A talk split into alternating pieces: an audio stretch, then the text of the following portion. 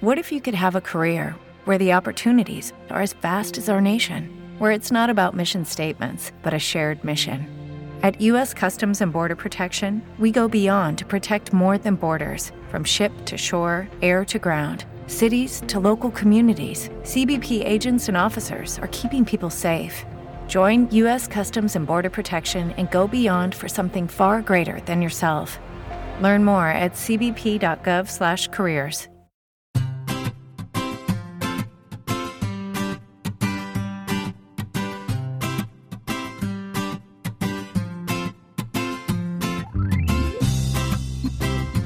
Bienvenidos al capítulo 109 de Perspectiva, un podcast de Milcar FM donde analizamos cada semana todas las decisiones y estrategias de las empresas que nos rodean. En esta semana hablaremos de cómo algunas empresas están renunciando a vender en los canales online en contra de lo que las tendencias actuales están marcando. Si eres de los que les gusta estar informados, no lo dudes, sube el volumen y acompáñame. Yo soy David Ichasi y hoy es 1 de octubre de 2018. ¡Comenzamos!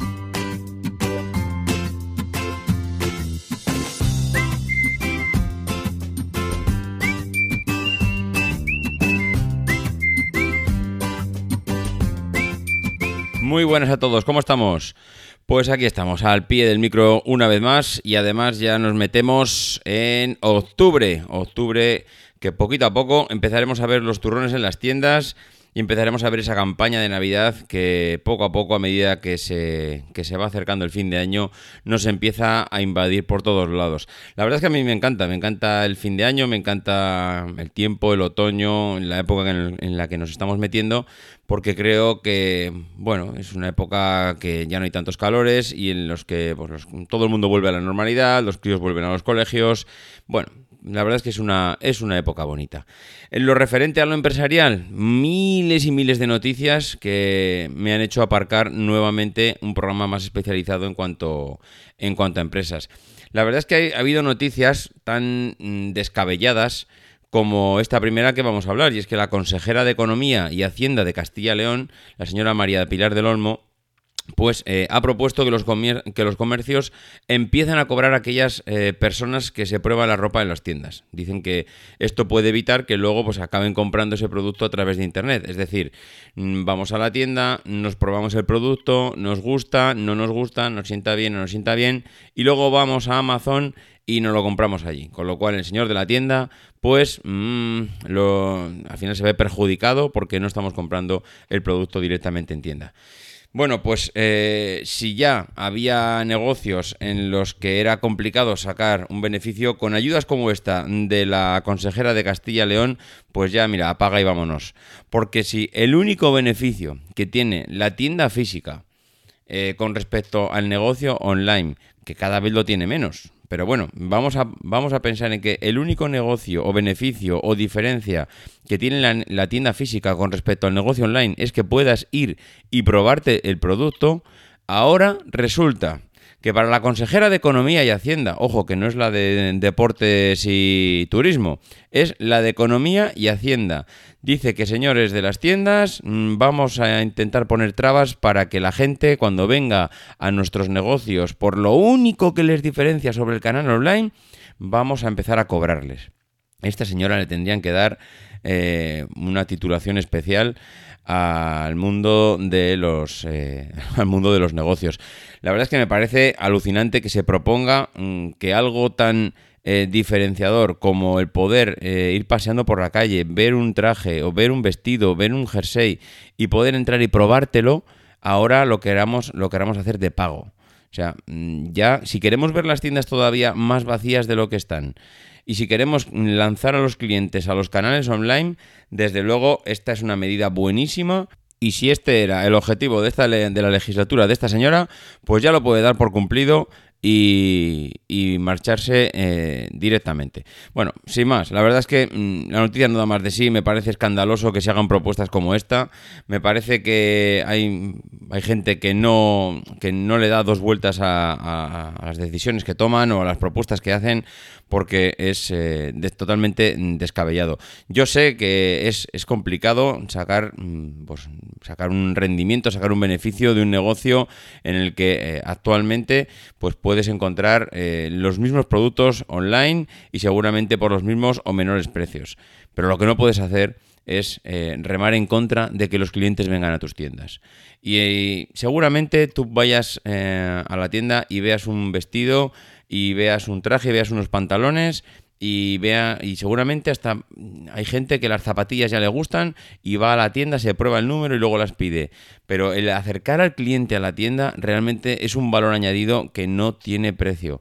Y lo que si lo que proponemos es alejarlos de las tiendas ya me parece, eh, vamos, una medida que es para, para hacérselo mirar.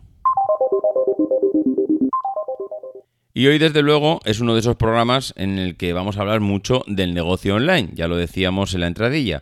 ¿Y por qué vamos a hablar mucho del negocio online? Porque hablábamos en la primera noticia de los canales online y las tiendas físicas y ahora volvemos a hablar de los canales online porque la cadena de supermercados Lidl ha lanzado lidlonline.es para ofrecer a los clientes artículos de moda, jardinería, hogar, ocio, bricolaje, entre otros. Bueno, ¿esto qué es? No sé si recordaréis, los que habéis sido o que sois clientes de, de Lidl, Lidl hacía una cosa que era mm, realmente curioso y es que cuando lanzaba una campaña de productos, de descuentos, de, mm, bueno, mm, algo que, mm, digamos, acercase a los clientes, como hacen el resto de supermercados, acercar a los clientes al supermercado, hacía un lanzamiento de algún producto, eh, digamos que ellos hacían, oye, mira, esta semana vamos a vender, eh, pues no sé, un exprimidor. Aparte de esto, de aparte de las, digamos, descuentos, productos y eh, el precio habitual que tienes en nuestros establecimientos, que son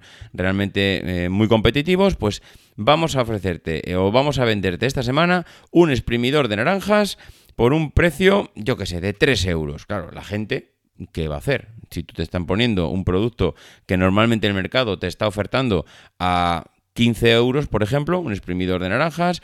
Puedes ir a un chino y te pueden vender un exprimidor de naranjas por, no sé, 6 euros. De repente viene Lidl y dice, bueno, pues hagamos una cosa.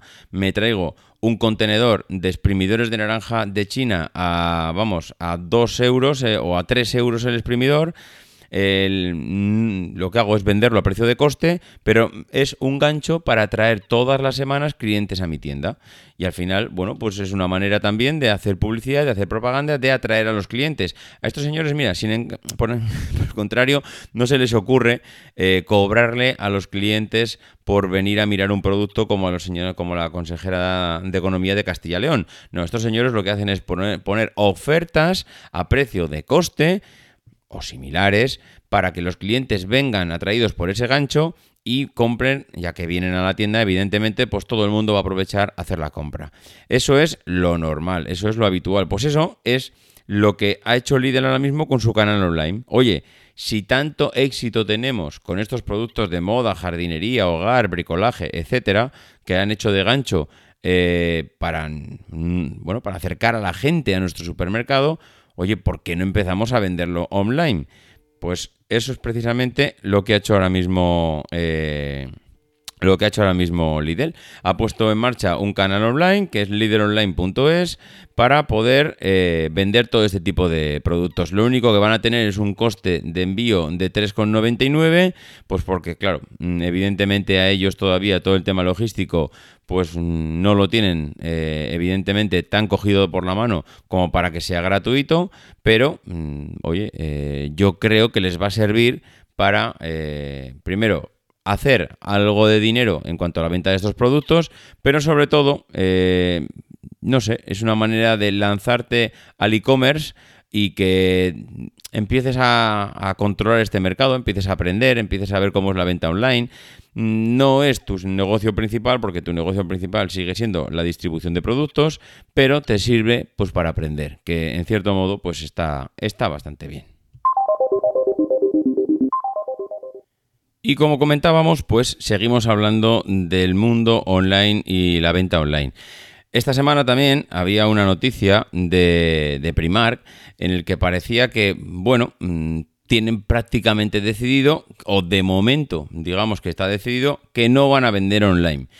Y es algo que choca, y es algo que choca porque no todas las empresas están dispuestas a renunciar a esta parte del pastel. Ya no es tanto por renunciar, sino, pues comentado, como comentábamos en la noticia anterior, porque Lidl posiblemente no va a ganar grandes eh, beneficios, no va a sacar grandes rendimientos de esa venta online, pero bueno, pues sabe que las cosas van por ahí y poquito a poco, pues oye, eh, empiezo a entrar en esta dinámica. Primar, ahora mismo, pues parece ser que las ventas no están funcionando bien, parece que tienen un TAM de ventas que ha disminuido un 2% eh, con respecto al año pasado.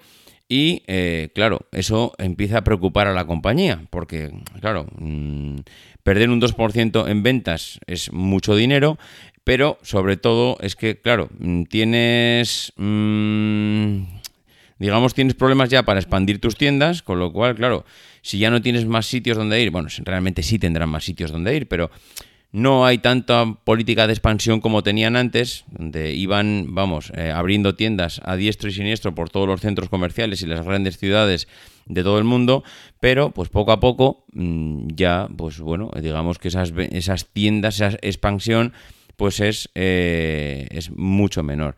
Claro, por otro lado, la falta de ventas de, por internet están frenando pues otra fuente de ingresos importante. Pero ahí sí que podríamos decir, oye, ¿y por qué no venden online? Porque al final lo de las tiendas lo puedo entender. Oye, no hay más sitios donde expandirse, entre comillas, es decir, seguramente seguirán expandiéndose a un ritmo mucho más lento de lo que han hecho hasta ahora, pero lo del canal online sí que lo puede solucionar. ¿Por qué no te pones a vender online?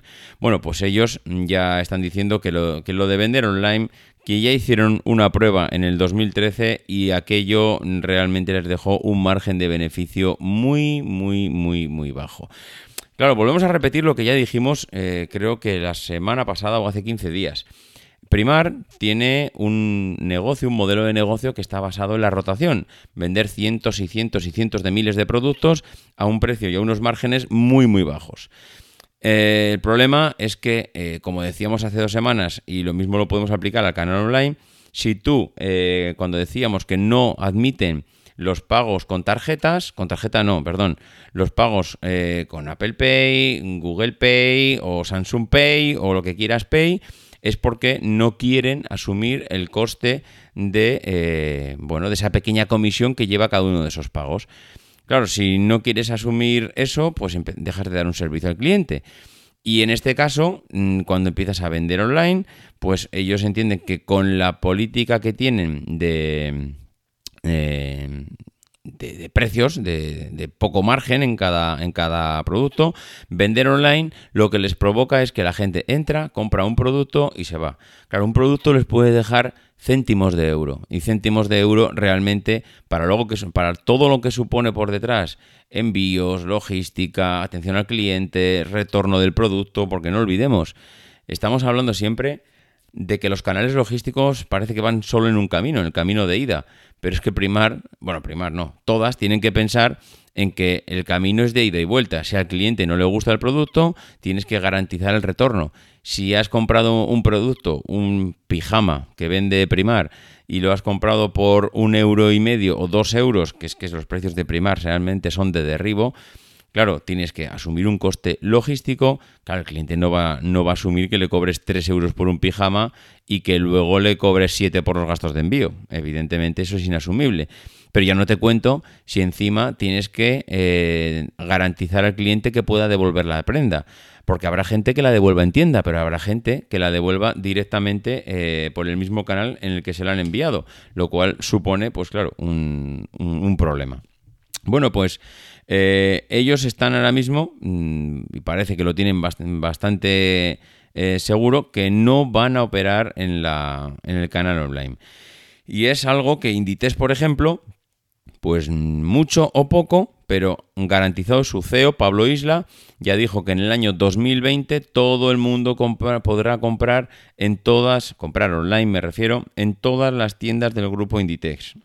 Es decir, eh, Inditex tiene claro que el modelo de negocio que tiene está basado mucho en la venta en tienda, pero también no puede renunciar a las ventas online. De hecho, las ventas online suponen un 2%, oh, perdón, un 2, un 10% de la facturación del grupo, que fue de 25.336 millones de euros. Con lo cual, un 10% de eso estamos hablando de que son más de 2.000 millones eh, de euros.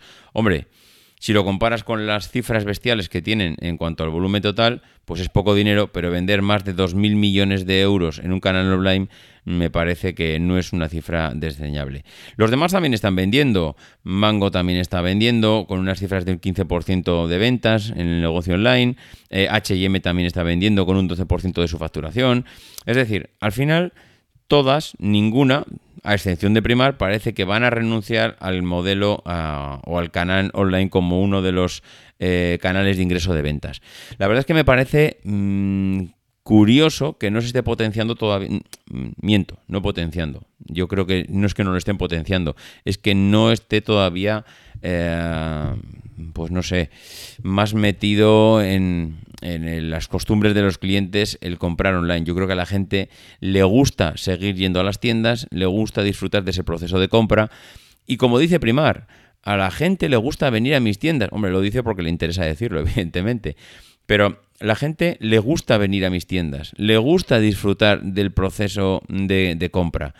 Hay otra cosa que dice Primar que a mí no me gusta, porque le, dice, le gusta de, la experiencia Primar. Hombre, si la experiencia Primar es una tienda con 4 millones de personas dentro, hacinadas, con unos pasillos de apenas 50 centímetros entre eh, estantería y estantería, Hombre, yo no sé si eso es disfrutar del proceso de compra, pero mm, bueno, ellos dicen que a la gente le gusta ir a la tienda. Yo creo que a la gente cuanto más facilidades le des para comprar, mejor.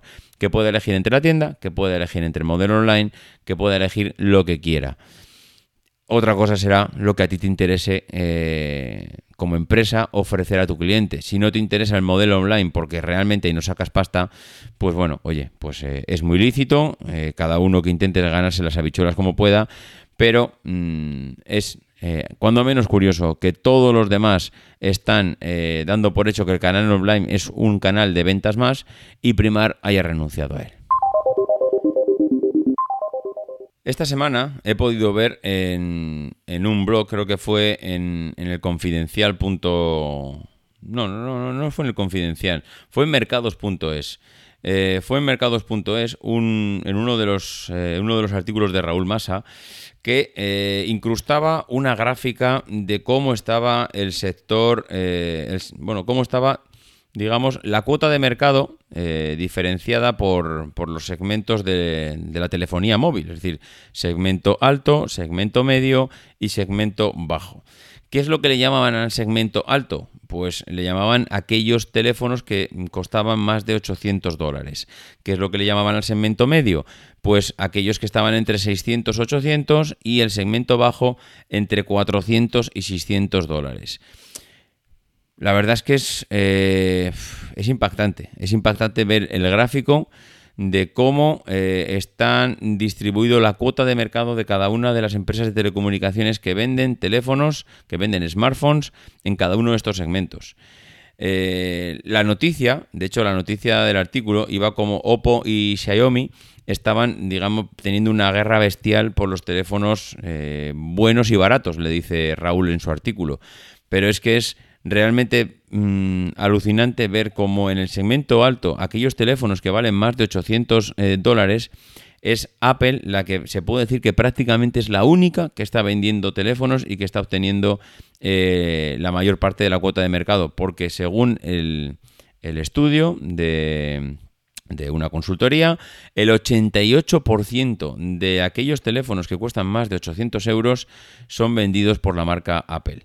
Mm, es demoledor el dato. Pero es que no solo eso, porque podrías decir, bueno, claro, es que Apple se queda con la gran parte del queso de los de, de los teléfonos mm, caros, por así decirlo, pero claro, el resto se lo venden, se lo llevan los demás. Y es totalmente eh, falso esta afirmación. Los eh, teléfonos que vende eh, que bueno, el resto de teléfonos del resto de gamas, es decir, que no están en la gama alta, por ejemplo, la gama media, aquellos teléfonos que están entre 600 y 800 dólares, es Apple la que nuevamente se lleva el gato al agua con una cuota de mercado del 44%, teniendo a Samsung pisándole los talones con un 41%. Y entonces podríamos pensar, bueno, claro, pues la gama media y la gama alta se lo lleva la misma empresa, pero donde está el 80% de las ventas de móviles, que es lo que se compra todo el mundo, son móviles entre 400 y 600 dólares. Pues falso nuevamente, porque la empresa que más vende en la gama baja, entre 400 y 600, es nuevamente Apple, con un 22% de cuota de mercado.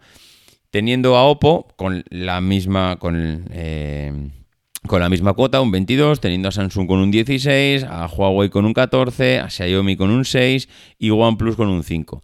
Es decir, cuando vemos estas gráficas, podemos mm, decir tajantemente que Apple no es la empresa de la empresa de la gente que quiere un smartphone de gama alta. Apple ha sabido eh, posicionar su producto, ha sabido distribuirlo en las tres gamas de mercado y ha sabido además ganar en las tres, en la gama alta, la gama media y en la gama baja.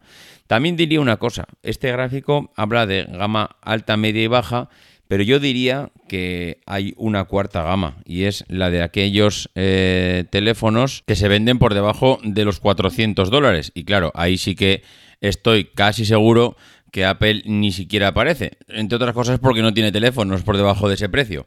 Con lo cual, eh, es cierto que seguramente ahí habrá mm, otras. Si ya en la gama baja aparecen seis empresas de las grandes, de las que se llevan más de un 5, un 10% de cuota de mercado, pues eh, si nos vamos a la, a la, gama bajísima, que se podría denominar gama bajísima, pues ahí nos encontraremos seguramente ya no con seis empresas, sino nos encontraremos con 10 o 15 que están copando, eh, digamos, o más que copando, atomizando esa gama bajísima de productos. Pero bueno, eh, lo que está claro es que eh, los beneficios en el sector de, de, los smartphones, en el sector de las telecomunicaciones móviles, prácticamente están en manos de una sola empresa y que el resto pues están haciendo la competencia lo mejor que puede en es decir, en un principio vendiendo teléfonos, pero también cada vez más intentando vender servicios asociados a esos teléfonos. Donde Oppo y Xiaomi están luchando, pues eh, parece ser que lo están haciendo con dos estrategias diferentes. Porque Xiaomi está eh, prácticamente haciendo seguidismo completo al mercado, es decir, copiando todo lo que aparece de unos y de otros. Y en cambio, Oppo, pues parece ser que está intentando eh, innovar a unos precios donde realmente hay poco margen. Y eso es lo que a mí me choca, porque mm, cuando tienes un I D a esos costes, hacerte rentable realmente es muy complicado. Tú no puedes establecer o ser, eh, digamos, punta de lanza en el mercado en determinadas... Eh, en determinados sectores porque eso cuesta una cantidad de dinero bestial. Y claro, si tus productos luego están a un nivel de precio que está tan bajo, pues la rentabilidad es difícil de conseguir.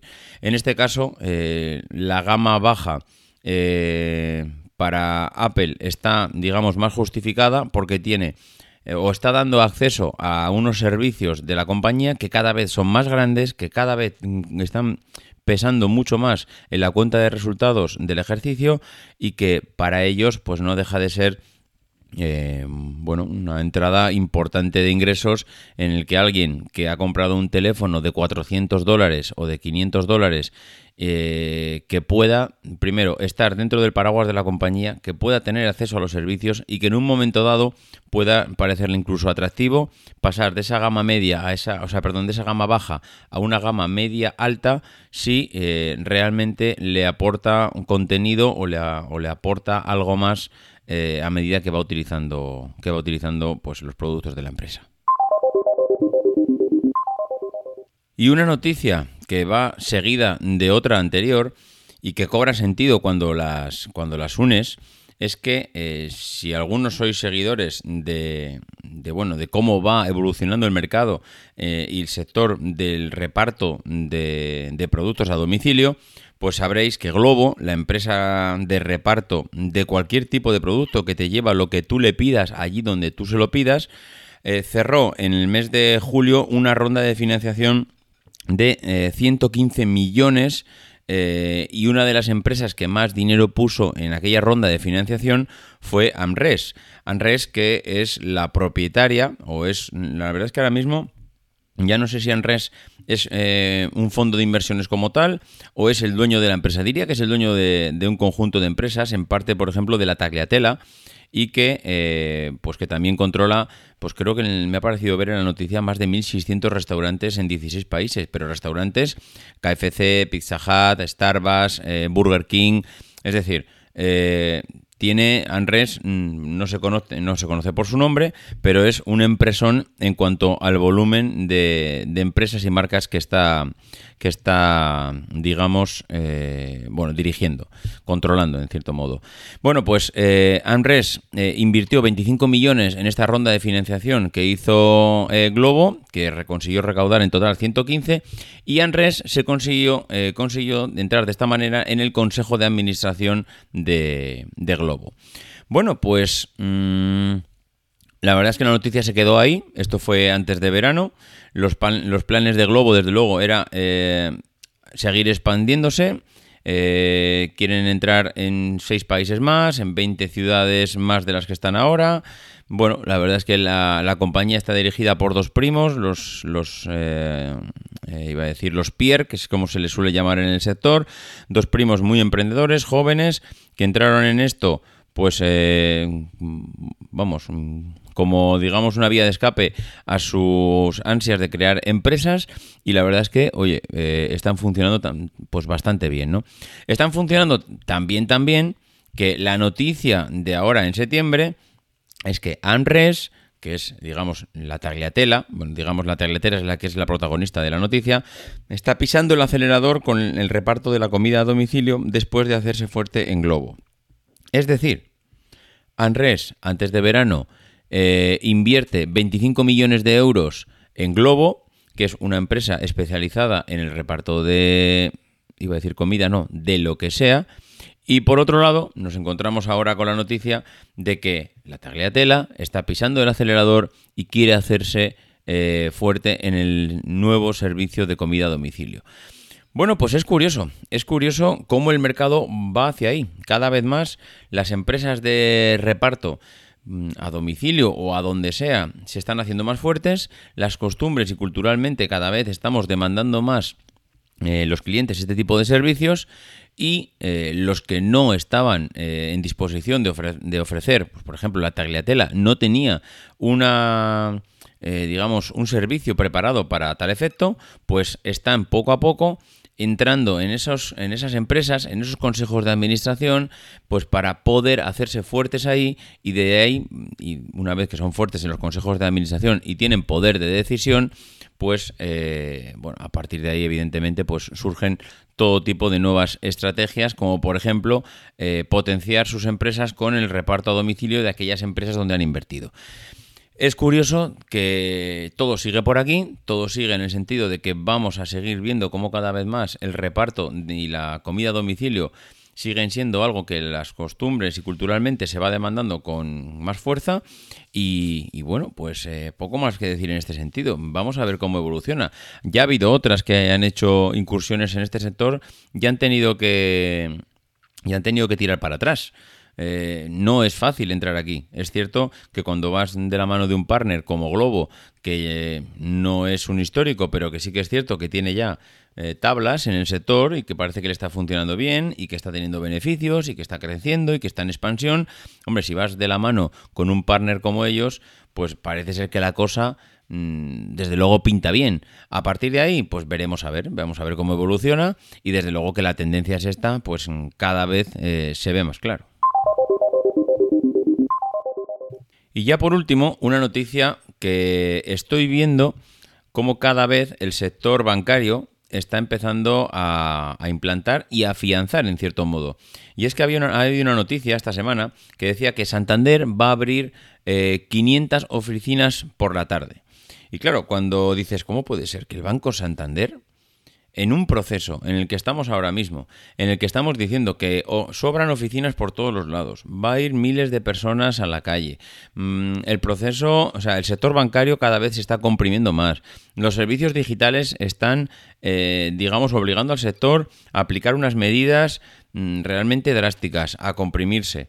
Y resulta que cuando vemos los blogs nos encontramos con que el Banco Santander va a abrir 500 oficinas por la tarde. ¿Y eso qué quiere decir? Porque es que no, yo, la verdad es que me he tenido que leer muy bien la noticia. Claro, lo que pasa es que cuando me he leído la noticia lo he entendido perfectamente. Y es que está cambiando la forma eh, en el que los bancos, eh, digamos, llegan a sus clientes. Es verdad que hay muchos servicios que la gente ya no necesita ir al banco, ya no necesitamos ir a nuestro banco de confianza, pues para hacer una transferencia, para hacer eh, no sé, para gestionar nuestro dinero. Ya no necesitamos actualizar las antiguas cartillas, eso ya pasó a la historia. Mm, digamos que las, bueno, y si ya quieres hablar con un gestor, eh, con tu gestor del banco, directamente entras a la página web de tu banco y ahí te aparecerá acceso a consultas con tu gestor. Ponte en contacto con tu gestor particular. Bueno, pues ahí cada uno, digamos que puede hacer todas las consultas que quiera sin necesidad de desplazarse hasta nuestro banco. ¿Por qué el Santander empieza a abrir oficinas por la tarde? ¿Por qué en vez de reducir Mm, digamos, los horarios de apertura al público, que sería igual hasta casi lo más coherente, ¿no? Es decir, yo porque voy a abrir de 8 de la mañana a 3 de la tarde cuando puedo abrir de 10 a 1, reduzco la jornada de mis empleados y doy el mismo servicio porque la gente no viene al banco. Pero es que resulta que la gente sí viene al banco.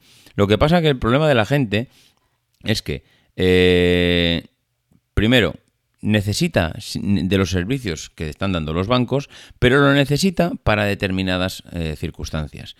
No, eh, la gente que va, eh, o el horario, mejor dicho, que va a estar abierto los el Banco Santander por la tarde, no va a ser para ir a sacar dinero o no va a ser para hacer una consulta, ah, o sea, para hacer una consulta, sí, para hacer una consulta, sí, pero no para abrir una hipoteca. Seguramente el tiempo que tú vayas a requerir eh, de, de, estar en el banco, vaya a ser para hacer operaciones especializadas concretas. Y de hecho, va a ir con una, con una cita previa. Es decir, tú no te puedes presentar por la tarde en el banco y decir, hola, buenas tardes, mira, que vengo a que me atiendan. No, necesitarás pedir una cita previa, podrás tener acceso a, tu, a tus servicios bancarios a partir de las 3 de la tarde, que puede ser que mucha gente solo trabaje de mañana y por la mañana no puede ir al banco, pero se puede desplazar por la tarde, con lo cual es un servicio añadido. El que antes tenías que salir un momento del trabajo para ir al banco, ahora no, ahora podrás ir al banco por las tardes, por cierto, no todas las tardes. Creo que va a haber alguna tarde en concreto, pero bueno, ya te están poniendo el servicio, digamos, a tu disposición, que alguna tarde de la semana puedas ir al banco con cita previa, no esperar una cola allí, y allí puedes hablar pues de tus inversiones en bolsa, de tus planes de pensiones, de los seguros que tienen o dejan de tener, antes he dicho que igual de la hipoteca no, pero igual de la hipoteca sí, igual ahí hay que hablar de... Es decir, la atención al cliente personalizada es algo que, bueno, mmm, creo que cada vez las sucursales o los, el sector bancario le está dando más valor porque entiende que hay otros servicios que ya lo dan los canales online y en cambio este servicio particularizado con cita previa Estás dando un servicio premium a un cliente que realmente es lo que necesita. No necesita hacer colas, no necesita de tu servicio para sacar dinero, no necesita eh, para hacer una pregunta banal porque ya te tiene en el canal online, pero sí que necesita un asesoramiento financiero eh, especializado, pormenorizado, sin colas y que en ese momento se lo puedes dar. Creo que esta misma medida la van a implementar otras empresas y porque lo digo me parece porque me ha parecido ver ya cosas relacionadas en este sentido. Y realmente oye pues es algo que como una vía de escape a un sector que parecía muy comprimido por las últimas eh, tecnologías pues parece ser que pueden ir caminando hacia unos nuevos servicios que hasta ahora no disfrutábamos y que, ¿qué queréis que os diga? El que llegar a tu banco, te atiendan con cita previa, estés 10 minutos y no tengas que esperar eh, media hora de cola, pues yo que, tuve que ir al banco hace cosa de 15 días para solventar el tema de una multa, pues ya me costó estar allí eh, esperando media hora, que me tocó mucho las narices el, tener que hacerlo. Bueno, pues yo creo que con esto ya hemos dado buena cuenta las noticias de esta semana. Si queréis hacer alguna consulta, si queréis resolver alguna duda, si me queréis proponer algún tema, ya sabéis dónde localizarme. Eh, en Twitter eh, arroba maxatine Y si queréis hacer algún comentario alguna de las noticias de la semana, pues ya sabéis, emilcar.fm barra perspectiva, que donde allí también encontraréis el enlace al grupo de Telegram, donde últimamente aquí los compañeros están que no paran. La verdad es que me encuentro por las tardes que para leerme los mensajes del grupo, pues me tiro un buen ratito. Bueno, pues nada más, eso es todo, que nos escuchamos la semana que viene y como solemos decir, no dejéis de intentar ser uno de esos locos que hace lo imposible por cambiar el mundo.